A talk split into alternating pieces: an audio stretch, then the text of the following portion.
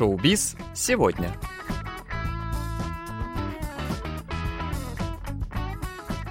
Доброго всем четверга! В эфире программа «Шоу-биз сегодня», где мы знакомим вас с последними новостями корейского шоу-бизнеса. У микрофона Илья и Джонни, за режиссерским пультом Аня.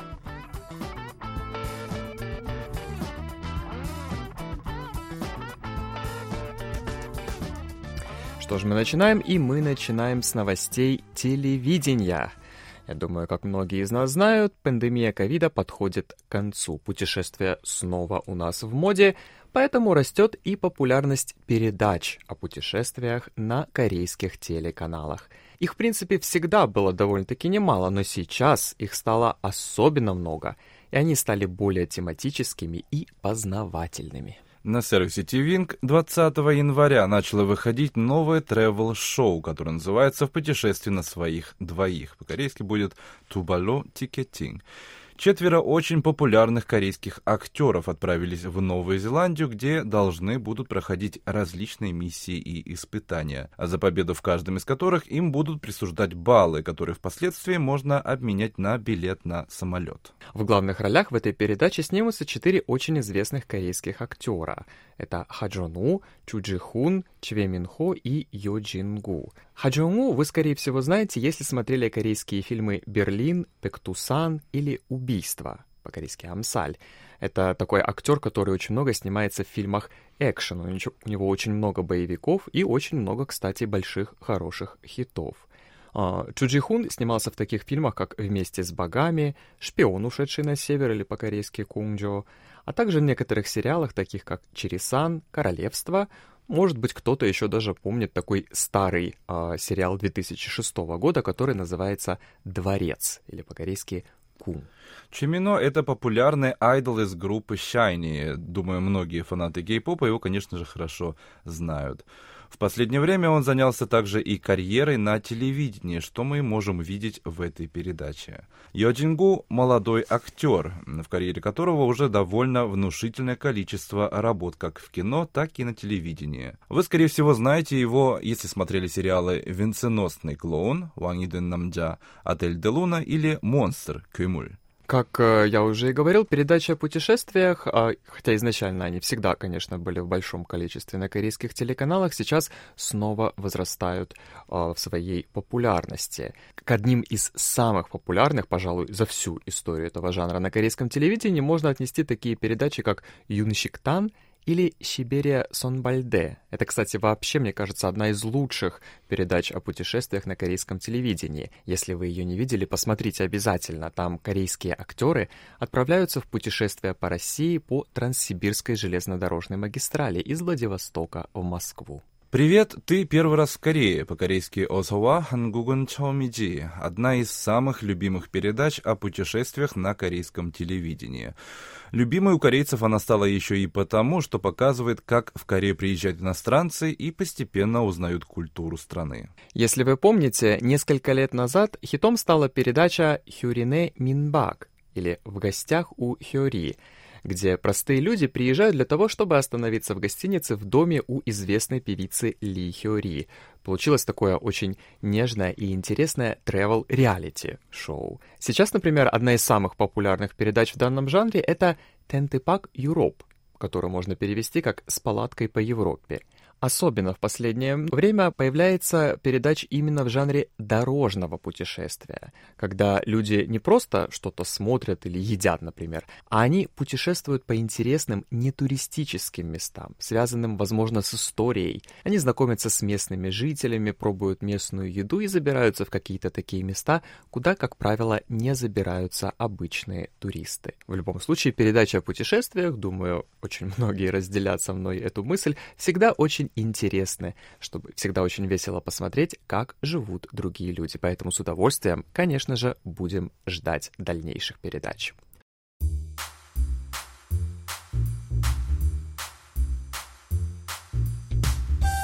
Абсолютным лидером кинопроката на прошедшей неделе стал корейский фильм «Переговоры», по-корейски «Кюсауп». Ему удалось побить фильм Джеймса Кэмерона «Аватар. Путь воды» и подняться на первое место по количеству зрителей в кинотеатре. Фильм основан на реальных событиях. Действие происходит в сентябре 2006 года в Афганистане, когда группа корейских проповедников была похищена талибами. Они держали их в плену, в итоге их вызволили, но, к сожалению, не всех удалось спасти. Разумеется, переговоры — это не документальная лента, поэтому в фильме имеются художественные преувеличения. Но в целом сюжет следует реальным событиям. В главных ролях снялись такие звездные поистине актеры, как Хван Джон Мин и Хён Бин. А собой они являют просто великолепный дуэт, который во многом, собственно, и вытягивает фильм. Они показывают просто потрясающую игру, как можно, собственно, и ожидать от актеров этого уровня. Хан Джонг Мин играет сотрудника МИДа, который отправляется в Афганистан, чтобы вести переговоры с талибами. А Хён Бин — это хорошо разбирающийся в местной культуре сотрудник корейских спецслужб. Режиссером фильма выступила Им Сунне, не очень известный за границей режиссер. Она, тем не менее, уже имеет довольно внушительный послужной список. Свою дебютную работу, фильм «Три друга», по-корейски «Сечингу», она сняла еще в 1996 году. К ее самым известным работам можно отнести фильмы «Лучший момент жизни» или по-корейски «Ури сене чегуэ сунган» 2008 года и «Маленький лес» Little Forest 2018 года. Фильм относится к жанру политического триллера. Если вам нравятся такие фильмы, то, конечно же, обязательно посмотрите его. К этому же жанру можно отнести и другие корейские фильмы, такие как «Таксист», 1987, начальники Намсана и некоторые другие.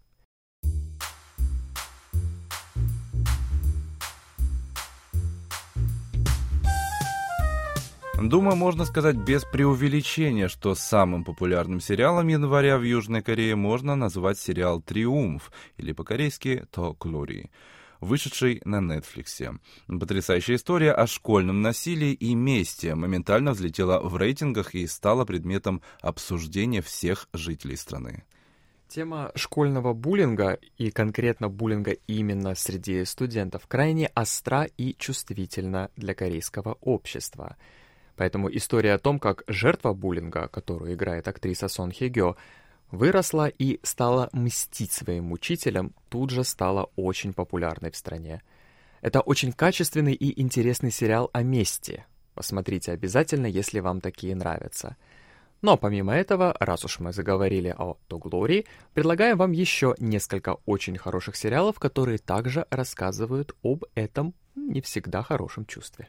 Да, сериал «Ева» вышел летом прошлого года и также привлек к себе большое внимание. Девочка стала свидетельницей жестокого убийства своего отца, за которым стояли директор крупного конгломерата и политик-коррупционер. Вскоре загадочным образом пропадает ее мать, а девочка вынуждена бежать из страны. Через много лет она возвращается в Корею, чтобы отомстить за своих родителей и, конечно же, за свое детство. Сериал «Ева», о котором сейчас рассказал Джонни, можно посмотреть на сервисе TV Inc. Еще один сериал, который нам хотелось бы вам порекомендовать, это «Мое имя» или «My Name». Его можно посмотреть на Netflix. В нем играет Хан Со Хи из сериала «Мир женатой пары». Это, кстати, один из, наверное, моих самых любимых сериалов о месте. Маленькая девочка становится свидетелем убийства отца и уходит в мафиозную группировку. Однако позже также в качестве шпиона устраивается на работу в полицию. Тем не менее, тайна убийства ее отца заставляет ее пересмотреть свои убеждения. На мой абсолютно личный взгляд, это один из самых лучших сериалов в этом жанре. Кроме того, лично я для себя открыл актрису Хан Сухи совершенно с другого ракурса. Еще один очень хороший сериал о месте «Мир женатой пары». Мы уже много говорили об этом сериале, но не упомянуть о нем и здесь просто нельзя, настолько он хорош. Изначально это ремейк британского сериала «Доктор Фостер», но переделанный под корейские реалии. Семья директора большой больницы и известного режиссера оказывается в кризисе после того, как у него появляется любовница из высшего общества. Супруга решает отомстить своему мужу, а месть, как известно, это блюдо, которое надо подавать холодным. Еще один сериал, который достоин упоминания, это «Майн». Это история богатой семьи, в которой появляются определенные люди, вскрывающие все грязное белье этой семьи. Предательство, скандалы и месть — это основные двигатели сюжета сериала. В мае прошлого года, когда сериал вышел на экраны, он также стал популярен в том числе и благодаря тому, что частично затрагивает тему ЛГБТ. В главной роли снялась актриса Ким Со Хён из сериала «Sky Castle».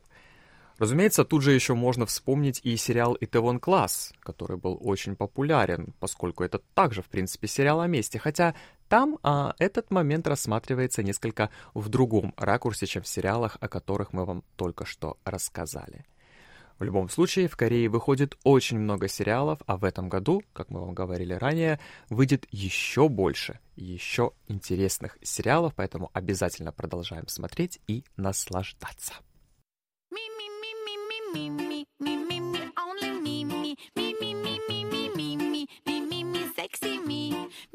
На этом у нас на сегодня все. Мы будем держать вас в курсе самых последних событий из мира корейского шоу-бизнеса каждую неделю, поэтому оставайтесь с нами. Увидимся на следующей неделе. Пока.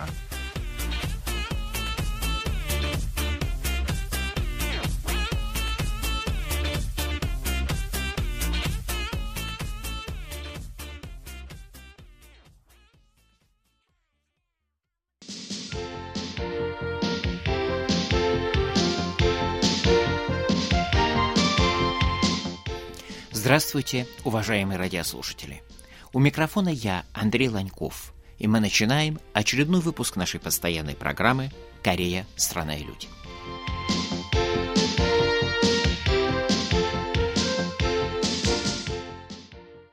Одной из главных забот южнокорейского правительства в 60-е, 70-е, 80-е годы была экономия ресурсов и борьба с непроизводительными расходами всего на свете – ну, именно тогда на офисной мебели клеили лозунги, которые сейчас иногда еще на каком-нибудь старом шкафу или письменном столе можно увидеть. Сегодня экономия материальных ресурсов, завтра расцвет Родины. От внимания руководства южнокорейского не укрылась и такая вещь, как такая расточительная корейская привычка устраивать шикарные свадьбы. Привычка эта не только корейская, она характерна для всей Восточной Азии. Но в Корее, в условиях, когда все силы следовало бросить на развитие промышленности и на инвестиции, с ней решили бороться всерьез. В 1969 году южнокорейское правительство выпустило специальное постановление о упрощении свадебных ритуалов. Эта первая попытка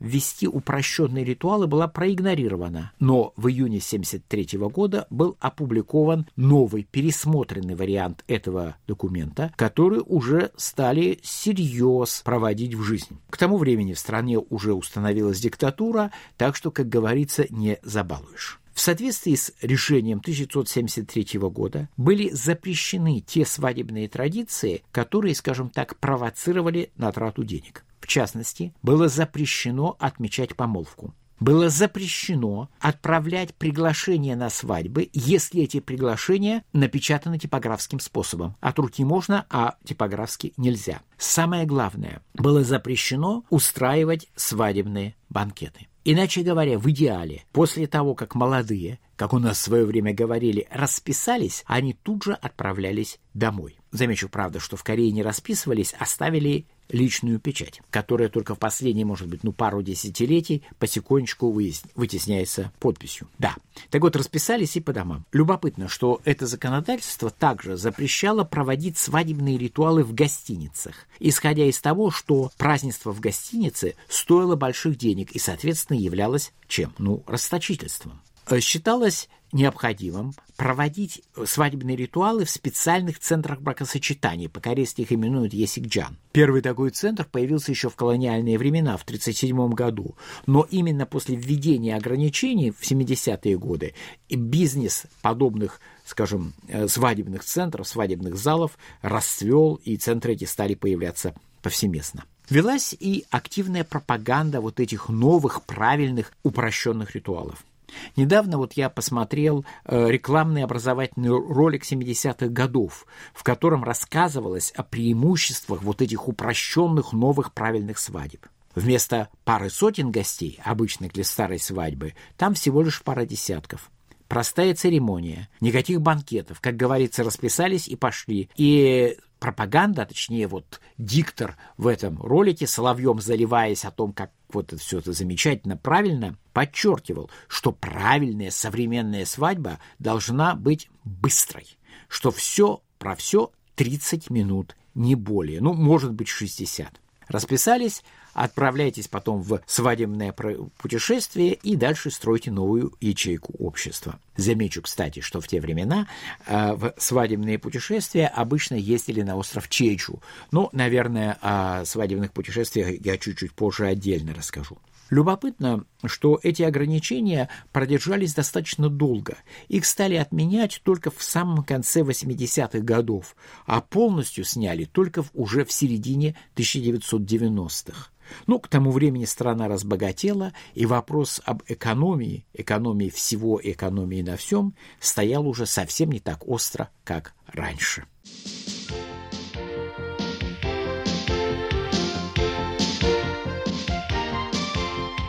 Ну а на этом я с вами прощаюсь. До свидания. Всего доброго.